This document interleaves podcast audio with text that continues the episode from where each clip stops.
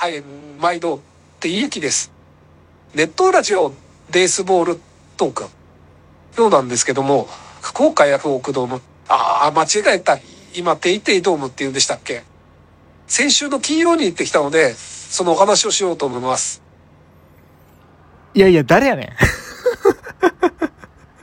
ん。誰やねん、今の T ユキで。知らんわ、そいつ。ということで。まあ、茶番はいいですかね。あの、今流行りのおしゃべりひろゆきメーカーをちょっとね、あの、ふざけて使ってみたかっただけです。はい。でも、ラジオトークやったらさ、これで全部ね、あの、全部ひろゆきに喋らせるっていう。遊びもできますよね。その気になればね。12分間。12分分の、まあでも12分やらんでもええんか。3、4分ぐらいだったら台本考えてできんこともないよな。まあネットラジオでやらないと思います。まあやるとしてやる組ですよね。はい。ということで、あの、僕のもう一つのですね、あの、ラジオトークの番組、やる組の方もですね、ぜひ皆さん、あの、機会があれば聞いてみてくださいということで、えー今回は、すみません、本題入ります。今回は、あの、まあ、T ゆきさんからね、説明がありました通り、あの、福岡に行ってきたお話をしようと思います。だから自己紹介してへん。そ、お前こそ誰やねんって話だね。T ゆきじゃなくて、お前誰やねんって T です。よろしくお願いします。はい。今日はですね、そう、福岡行ってきたんですよ。金曜日に。先週のね。もともといくつも、えっ、と、結構早い段階で言ってたんですけど、僕結構いつもほら、急に行きますっつって、パーンって行って、あのちょっと滞在して戻ってくるみたいなこと多かったんですけど、今回に関しては、まあ、もともと土曜日にね、えっ、と、ちょっとまあ、とあるイベントがありまして、福岡の方で。それにちょっとまあ行く関連で、えっ、とまあ前乗りしようと。ちょっとそれがね、だからほんま週末行って書いたのが一番良かったんですけども、土曜日の朝8時何分かにその博多駅集合っていうイベントでして、ちょっとですね、あの、まあ、前日入りせざるを得ないということで、もう前の日から休みをいただいて。で、えーっと、そう。じゃあ、その日の夜どうしようと。金曜日何すんねんということで、まあ、野球見るかと。いや、今までまで他の手もあるにあったんですけども、でもね、あの、ペイペイドーム前行ったのが、2019年の3月で、この時はオープン戦やったんですよね。プラスアルファ、まあ、あの、球場の周りにですね、あの、新しく施設ができたと。まあ、大貞治ミュージアムが、えー球場の内から、球場の外の建物に移って、えーそのイーゾっていう福岡、イーゾ福岡でしたっけ？その建物の中にもいろいろアトラクションができてるということで、まあ、ちょっとそれ行きたいなというのもありまして、まあ別にそれはね、野球の試合と必ずしもセットにする必要はなかったんですけども、まあまあ、ついでに行ってみようやと。いうことでね、はい、まあ、公式戦もちゃんと見たいしということでね、えー行ってきました。ということで、今回はそのお話になるんですけど、まあ、試合の話はね、まあ、正直そんなにないかな。あ、うん、でもちょっと珍しい席で見たっていうのもあるので、まあ、ちょっとその辺の話も、まあ、尺に余裕があればやろうかなというふうに思います。まずですね、えー今回試合前に行ってきたイーゾ福岡の方なんですけども、おここね、えっ、と、4階に大貞治ミュージアム、それから、同じ4階になんか野球関連の遊び場、まあ、言ったら甲子園プラスみたいなもんなんですけども、正直甲子園プラスよりも、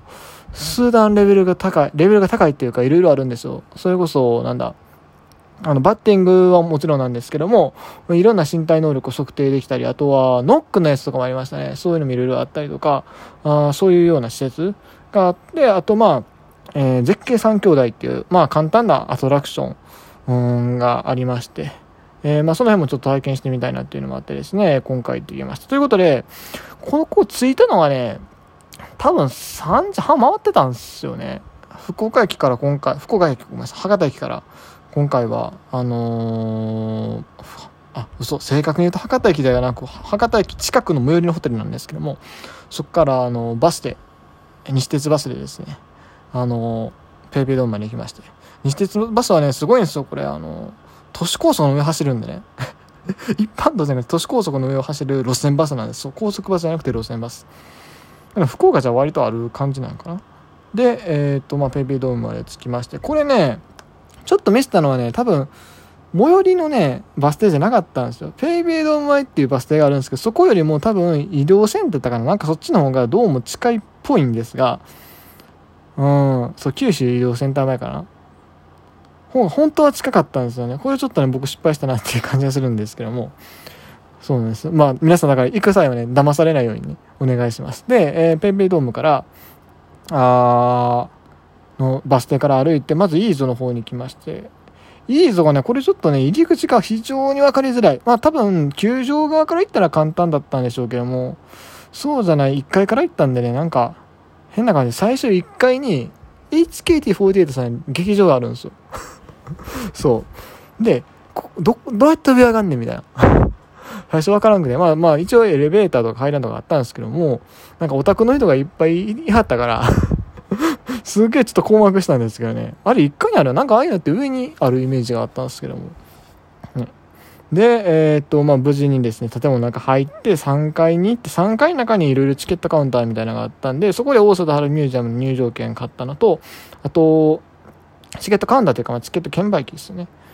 あと、今回ですね、絶景3兄弟ぜひ試したいなということで、えー、滑り像っていう、まあ、滑り台ですね、建物の外壁をこう行く結構全長100メートルとかだから長い滑り台がありまして、それの乗車券を買いました。本当はね、釣り像っていうのをやりたかったんですよ。この建物の屋上にね、あの、あるアトラクションで、まあ、簡単に言うと、おー、なんやろ。お非電動式の ジェットコースター的な、ジェットコースターが、ま、正確に言うとぶら下がるタイプ、釣り、釣りって言うんでね。釣り像なんで。そう、あの、なんやろ、モノレール、懸垂式も、これ、こんな鉄道のマニアックな話しても分からへんかな。えー、っと、まあ、要はまあ、ぶら下がるタイプのですね、ぶ、ぶら下がる、ぶら下がるっていうと語弊があるな。うーん、まあ、とにかく、あの、上をね、こう、鉄地のレールがあって、そこを、こう、ロープで繋いで人がバーって、ね、滑り降りていくっていう、ね、アトラクションがあるんです。あれをね、僕はぜひやりたかったんですけども、もう非常に残念ながらこの日がですね、えー、メンテナンス日。いや、割とマジでこれがっかりした。ほんまに、結構、もう福岡行くっていうか、まあ、野球見に行くで決めた時から結構楽しみにしてたんで、めちゃくちゃ残念だ。まあ、翌日とかね、一応や、やるにはやってたんで、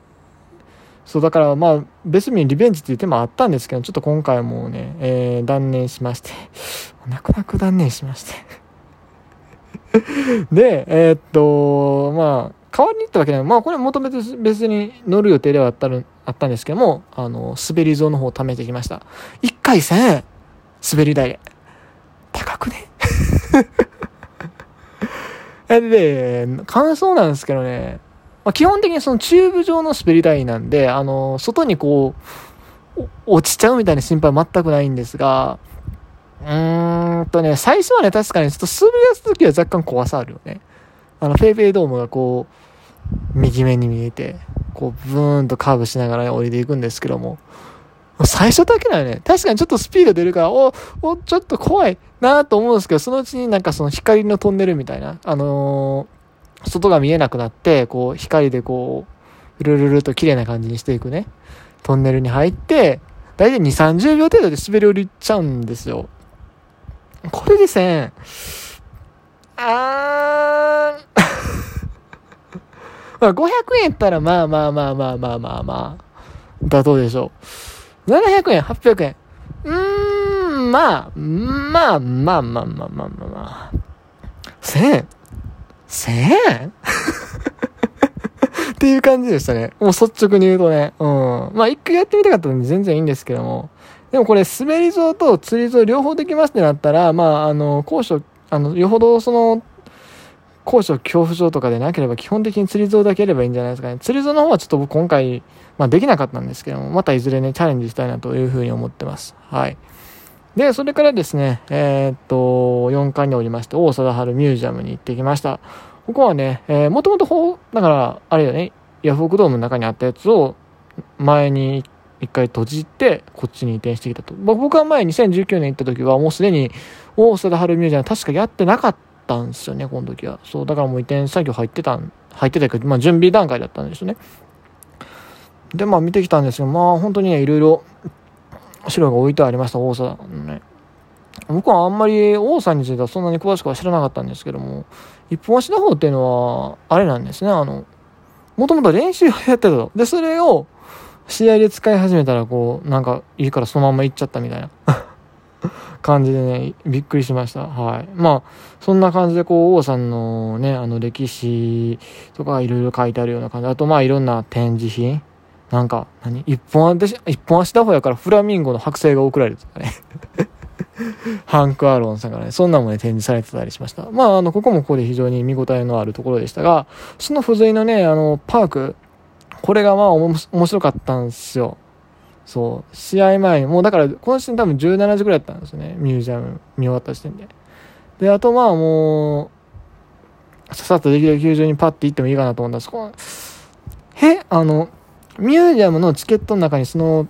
テーマパークのベースボールなんちゃらね、その あれが付随してたんですよ。そう。でね、これでね、ちょっとね、無我夢中になって遊んでしまったわけですね。旅行の初日やぞと、お前。明日、明後日あんのに、どないすんねん、そんなこれ筋肉痛になったら。無事筋肉痛になりまして。